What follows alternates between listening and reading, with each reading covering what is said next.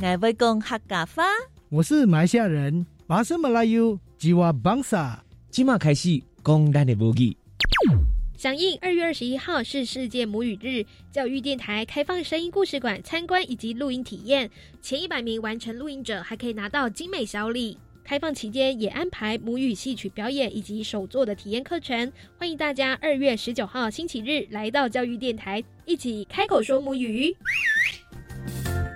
你在担心孩子英语听说读写能力不足，又苦无对策是吗？你听到我的心声了。放心，为了全面提升英语学习成效，教育部国教署企划 Cool English 英语线上学习平台，针对十八岁以下学生提供听说读写全方位的线上学习内容，而且全部免费哦。太好了，Cool English is so cool，很棒哦。以上广告由教育部提供。全民节水到点来，轻松节水三步骤。第一步，优先采用省水标章器材，养成良好的用水习惯，使用省水器材轻松省水。第二步，定期检查用水设备，确认用水设备不滴水，资源不浪费。第三步，水资源再利用，动手做回收，减少自来水用量。节约用水不分你我，让行动不只是口号。以上广告由经济部水利署提供。大家好，我们是 The Wanted 寻人启事。您现在收听的是国立教育广播电台。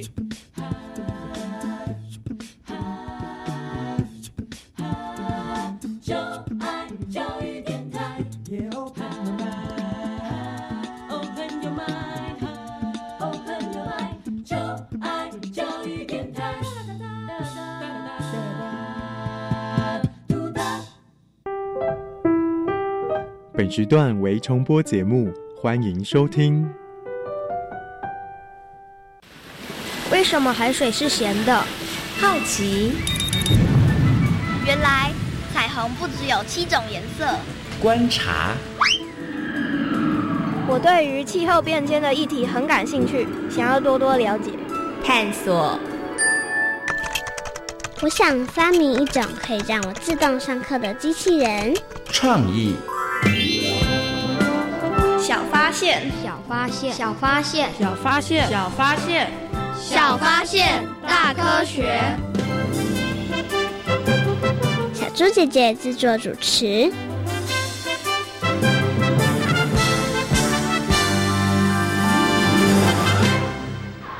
刚刚真是太可怕了。没错，我觉得这次地震摇得很厉害耶。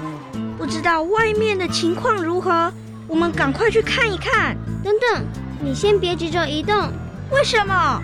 因为地震造成的影响可能超乎你的想象。真的吗？听听历史上这一天，你就知道喽。一九九九年九月二十一号，台湾发生瑞士规模七点三的强震，南投县中寮乡由于接近震央，受损情况严重。当时幸存村长带着年轻的村民，一个晚上救出二十七条人命。小发现，别错过。大科学过生活，欢迎所有的大朋友、小朋友收听今天的《小发现大科学》。我们是科学小侦探，我是小猪姐姐，我是庄怡杰。很开心呢，又在国立教育广播电台的空中和所有的大朋友、小朋友见面了。哇，我们刚刚听到了历史上的这一天呢，跟大家分享的，对于好多的台湾朋友来讲，应该是印象深刻哦，就是九二一大地震。请问一下怡杰，你知道九二一大地震吗？知道啊，爸爸妈妈都会常常提起。哦，那你有经历过吗？当然没有啊，没错，因为九二一大地震发生的时候，其实你还没有出生，对不对？不过你刚刚提到了，你会知道九二一大地震，是因为爸爸妈妈常常会提起。他们为什么会提起九二一大地震呢？应该就是因为我有亲戚呢，那时候他九二一地震发生时，他就刚好在南投，然后就会跟我们分享一下九二一那时候他发他发生的事情，然后他那时候的状况是如何，对不对？好，好，那请问一下怡姐，那你自己平常会不会关注一些地震方面的新闻呢？我通常会关注那些地震的新闻，为什么啊？因为。因为我们家就是有一个习惯，就是会常常的看新闻，嗯哼，然后有时候就会刚好看到地震的新闻，就会好奇一下看看哦，台湾哪里又发生地震了？可能就是这个时候，台湾的东部就特别容易发生地震哦。那其实不止台湾啦，世界其他的国家也有可能会发生地震，所以刚好就因为这样子一个机会，所以爸爸妈妈还有你可以就一起来讨论了。对不对？好，好。那其实刚刚怡姐有跟大家分享哦，他们家平常不错哦，都会关注这个地震的新闻。那小猪姐姐接下来问你这个问题，你应该很容易就会答对了。那请问一下，地震过后是不是就可以安心了？没办法，没办法，是不是？为什么呢？因为通常地震以后都会。主震以后还会有余震哦，你真的有在关心耶？没有考到你没错，主震之后还会有余震哦。那你自己还或者是你的同学知道地震过后我们还要注意哪些事情？有哪些事情该做？有哪些事情不该做吗？嗯，我和同学都知道，因为老师上课有讲，然后我们也都有认真的听。你这么的肯定，那我们马上进入今天的 SOS 逃生赛，来进行一下小测验哦，看看你能不能够顺利的闯关成功，成为防灾小达人哦。SOS 逃生赛，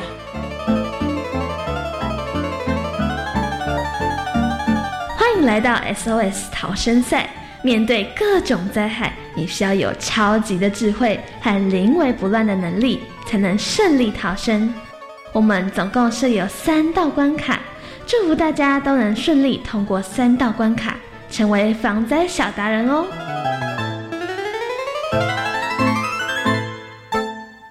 马上进行今天的 SOS 逃生赛，请问一下怡姐，你今天有没有信心可以闯关成功呢？有。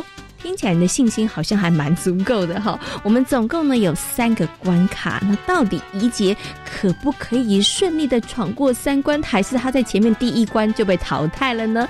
好，马上我们就来进行今天的第一题。地震过后，以下哪件事情不要做呢？一到户外，二检查家中的水电瓦斯管线有没有损害。三，打开收音机了解灾情，请问是哪一项呢？请回答。一到户外，因为呢，有时候地震过后还会有余震，所以如果我们到户外的时候，很容易会被一些掉落的建筑物砸到。听起来蛮有道理的哦。那到底一姐有没有答对呢？耶，答对了，很棒！我们的一姐通过了第一关，那紧接着下来就是第二关了，请出题。如果地震过后被困在屋内的话，该怎么做呢？一、敲打物品发出声音；二、吹哨子；三、以上皆是。请回答。三、以上皆是。因为呢，前面两个选项都可以发出声音，来让其他人知道这边有人在受困，然后等待救援。耶，答对了！哇，怡姐真的很厉害，连闯两关了。没错，在地震过后，如果困在屋里的时候，一定要想办法发出声音，让这个搜救人员知道哦。所以刚刚我们听到的敲打物品，或者是吹哨子，或者是如果能打手机的话，打手机也都是不错的方法哦。好，怡姐呢已经连闯两关了，接下来就是我们今天的最后一关了。有没有信心第三关也可以顺利的过关呢？有。好，我们赶快听听看第三个问题是什么呢？地震过后，如果人在都市，请问要注意什么事情呢？一、建筑物的瓷砖掉落；二、海啸；三、土石崩塌。请回答。一、建筑物瓷砖掉落，因为呢，我们在都市，建筑物通常都会有一些招牌或者是一些悬挂物，所以很容易会有掉落的情形。到底一姐有没有答对呢？赶快听听看。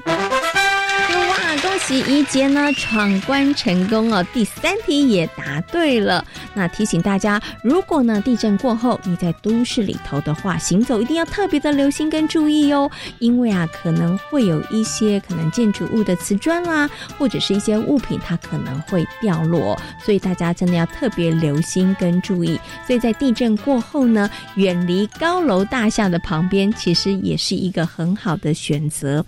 那刚刚呢有听到海啸跟土石崩。塌。如果呢，大家是在山林里头或是在海边的朋友的话，你要特别的留心跟注意哦。哇，今天怡姐很厉害，顺利的通过我们三道关卡哦，通过我们的考验，成为了我们的防灾小达人哦。SOS 逃生赛挑战成功。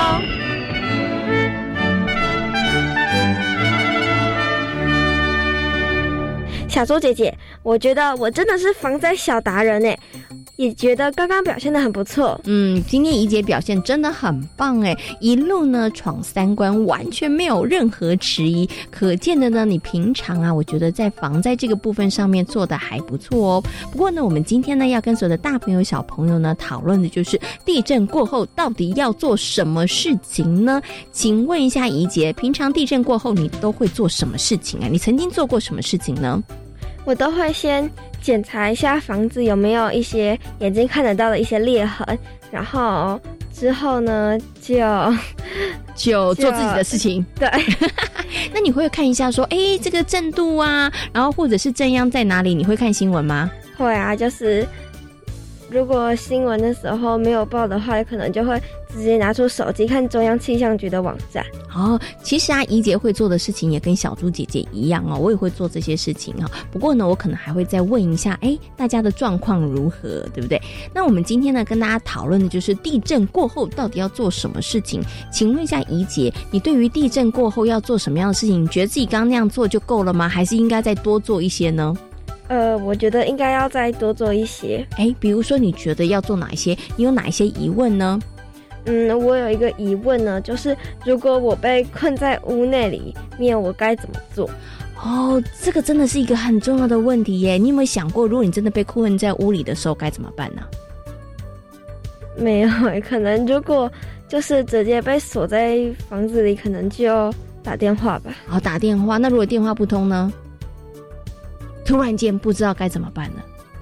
但是有没有可能会被困在屋子里呢？有有，对不对？所以大家一定真的要好好来了解一下哦。其实除了刚刚怡姐提的问题之外呢，怡姐刚有提到地震过后，她会检查家里面一些有没有裂缝啊。那其实除了检查这个之外，还要检查哪些东西呢？接下来呢，就进入今天科学库档案的单元，为大家呢邀请到了吴玉萍姐姐来到空中，跟所有的大朋友小朋友一起来进行分享，来告诉大家地震过后我们到底该做什么事情哦。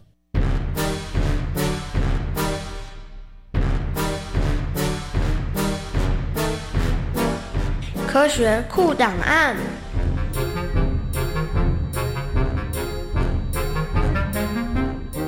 在今天科学库档案的单元当中，很高兴的为所有的大朋友小朋友呢，邀请到了国家灾害防救科技中心体系与社会经济组的助理研究员吴玉萍姐姐呢，来到空中，跟所有的大朋友小朋友，今天呢，我们来讨论一件非常非常重要的事情，就是地震摇完之后，到底大家要做什么事情哦？Hello，玉萍姐姐你好，Hello，小猪姐姐好，以及空中的各位大朋友小朋友大家好。嗯，今天呢，一姐姐姐要跟大家来谈呢、就是地震之后我们到底要做什么事情？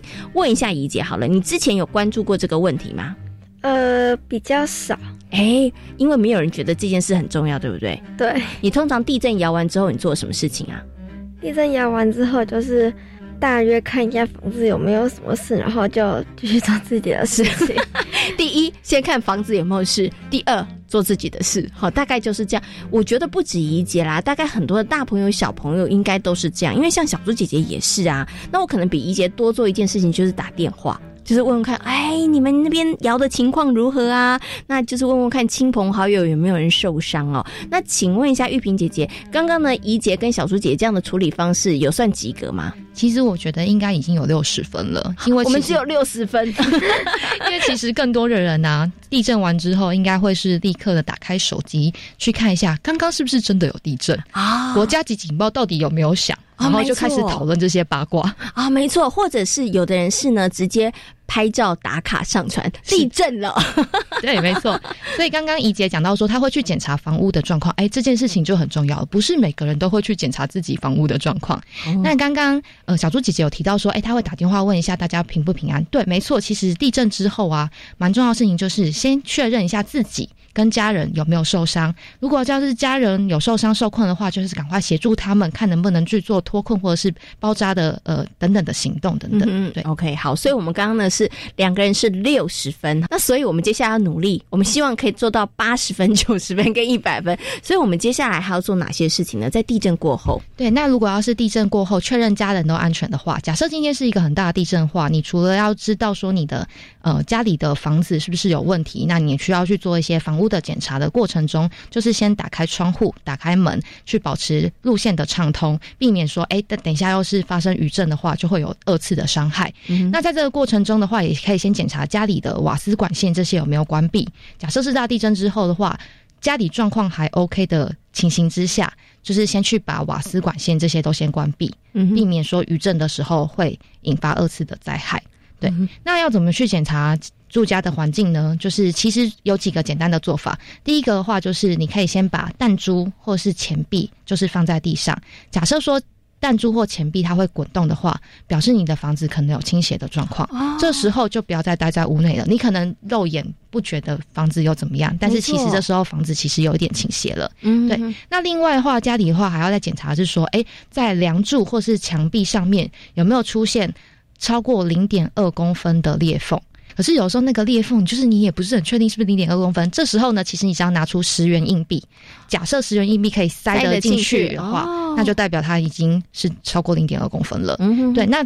呃，如果要是裂缝有大于零点二公分的话，其实这时候你房屋结构就是会有危险的状况，那就会希望你赶快离开，就是住家，然后请专业的技师来去判断说你们家的房屋是不是安全的。嗯对大概要做的事情是这样子。哦，所以刚刚这个玉萍姐姐讲的更详细，也告诉大家一些可以判断的标准哦。我就发现说，对耶，因为啊，像如果这个地面有倾斜的话，我们人在屋里头其实是真的不会有感觉的。这时候就可以利用什么物品来检查有没有倾斜呢？弹珠，哎，没错，弹珠跟钱币。我这时候发现钱币好好用哦，连有没有裂缝也可以用那个钱币来试试看哦。所以呢，大朋友小朋友要记住哦，哈，这个是在这个地震过后你要做的事情。然后刚刚呢，玉萍姐姐有提到了门窗记得要打开，然后瓦斯要把它关掉哈，这个都是避免可能会有一些余震啊，或者是呢有一些你没有哎。还没有马上察觉到的危险，你可以避免掉的哈。好，所以我们刚刚提到的就是地震过后要做的一些事情。可是我们刚刚主要的谈的呢，其实都是在室内。是，所以想请问一下玉萍姐姐，如果说地震过后我人在户外，是不是就没事了？我就不用担心了？哎，怡姐，你觉得如果地震过后你人在户外是安全的吗？呃，应该不是哦。那我们要注意什么事情啊？呃，注意，因为我们现在就是都在一些都市里面，可能就是会有一些招牌的掉落物。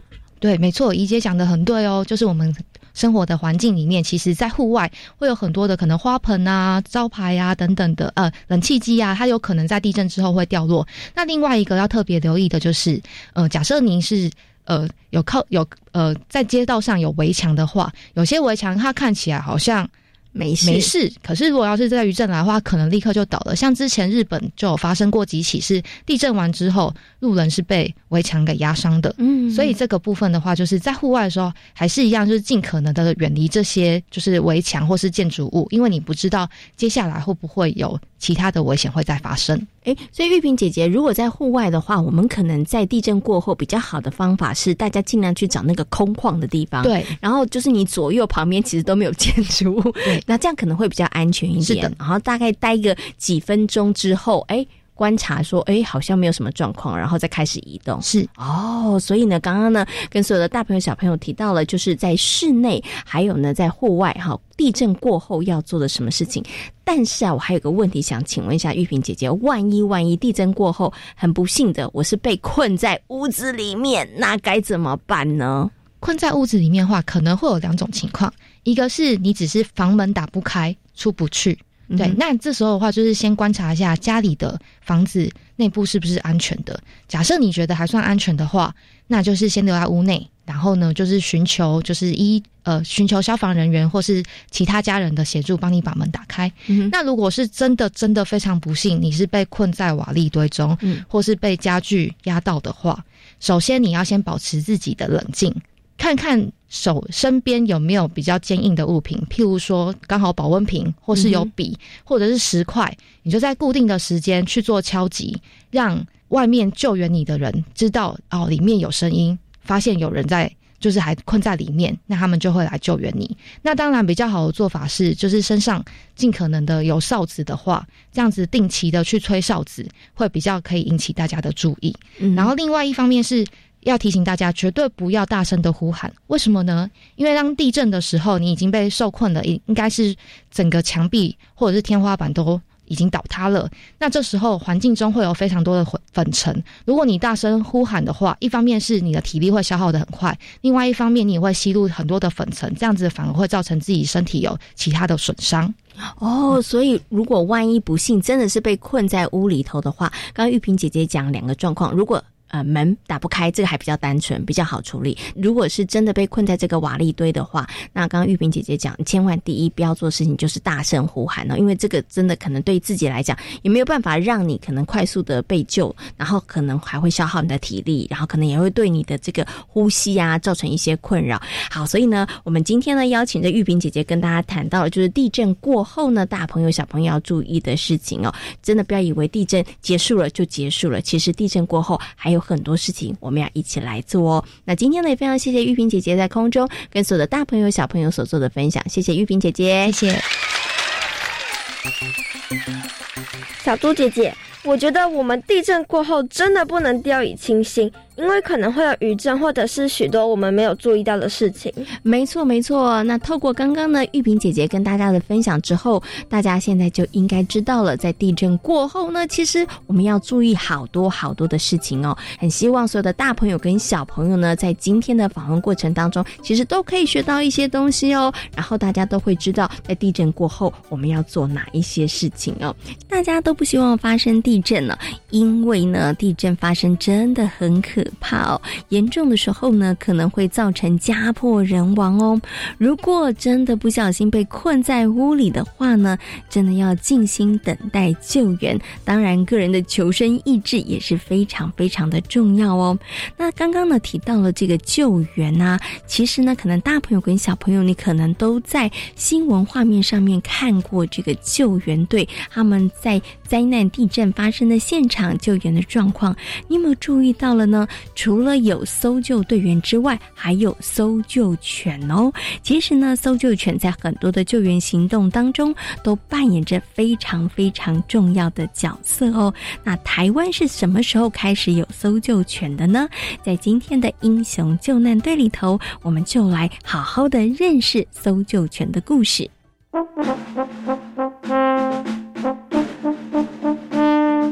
英雄救难队。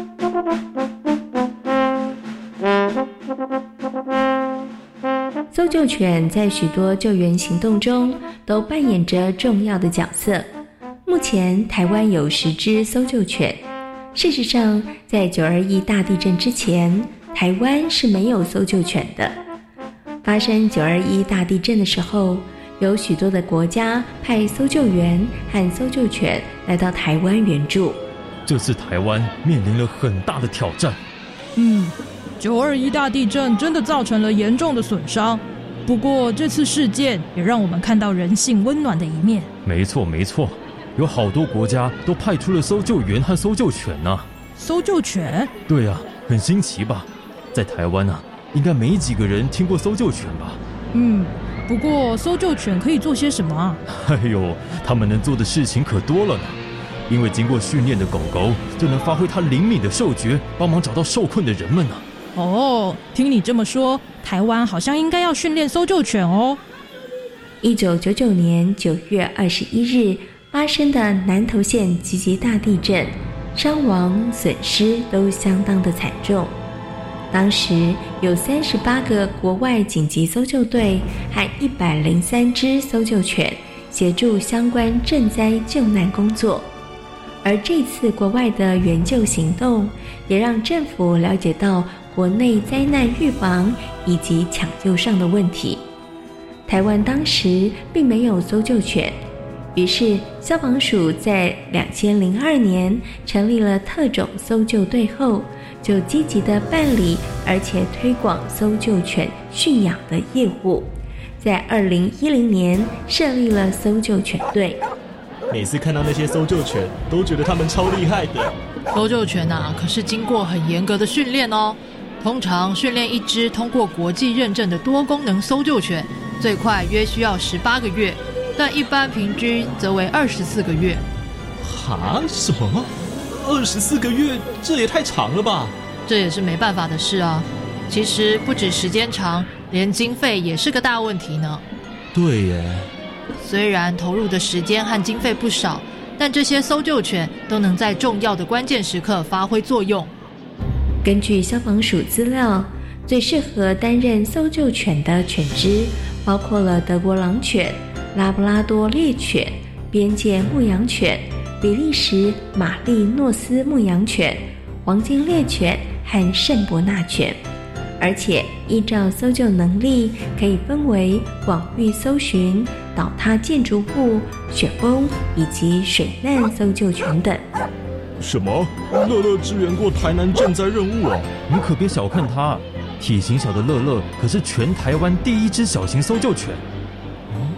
为什么需要小型搜救犬啊？小型搜救犬在地震灾害中，它的身形有着相对优势，也能发挥救援的力量。哦，原来如此。一只搜救犬要执行几年的任务啊？搜救犬的工作生命周期大约是五年。它们工作的巅峰期大概是在三到五岁，难道超过六岁就不能工作了吗？六到七岁要是狗狗的体能状况和拥有搜寻的欲望，才可以继续投入灾区搜救工作。一只搜救犬的养成真不容易耶。对啊，其实我们不止训练它们，也跟它们培养出很好的感情和默契。所以每次乐乐单独作业时，我都会很紧张呢。有些人认为搜救犬是工具，可以牺牲，但对我来说，搜救犬是很棒的伙伴。一只搜救犬的养成真的太不容易了，真的不能轻易牺牲。哎，对了，万一乐乐不听话的话，那该怎么办啊？可以利用玩具、食物等方式来训练它，绝对不能打骂哦。目前国际间公认搜救犬认证标准总共有两种。分别是国际搜救犬组织体系和美国联邦紧急应变总署体系。所有受训过的狗都必须经过考验，才能够取得搜救犬的资格。像是中高阶瓦力搜救测试外，还要在三十六小时中接受七场无预警的搜救任务考验，其中包含了十公里行军后搜索。带狗垂降、犬只医疗等等，严格的考验使得狗狗合格率不到百分之五十。负责训练、饲养搜救犬，能够在灾难现场发挥功能的人，被称作领犬员。每一位领犬员跟狗搭档，都培养出很好的默契和很深的感情。哎，你怎么又带着狗啊？我看你跟他快形影不离了。你的描述挺贴切的。你不是训练时间照顾它就好了吗？怎么连平常都要带着它？为了要培养感情啊！如果狗不信任你，那么就不会听从你的指示，在执行任务时就无法完成了。我跟你说，以前这只狗啊，怎么都不理我。不过啊，现在我们的感情好多了。看来你的付出有了好的回报。在亚洲，通过联合国认证的搜救犬只有九只，但是有七只都在台湾。这些幕后的无名英雄，参与了国内外的救灾行动，努力寻找瓦砾堆中的一线生机。